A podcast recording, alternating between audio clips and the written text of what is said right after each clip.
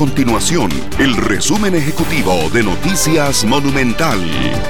Hola, mi nombre es Alejandro Meléndez y estas son las informaciones más importantes del día en Noticias Monumental. La Basílica de Los Ángeles invitó a la ciudadanía a retomar la romería este año 2022 luego de dos años de estar suspendida por la pandemia del COVID-19. El comportamiento epidemiológico del COVID y los avances de la vacunación permiten a la Iglesia Católica alistarse para realizar la actividad religiosa. El Consejo de Seguridad Vial COSEVI habilitará a partir de este lunes 6.000 citas para la prueba teórica de manejo por mes.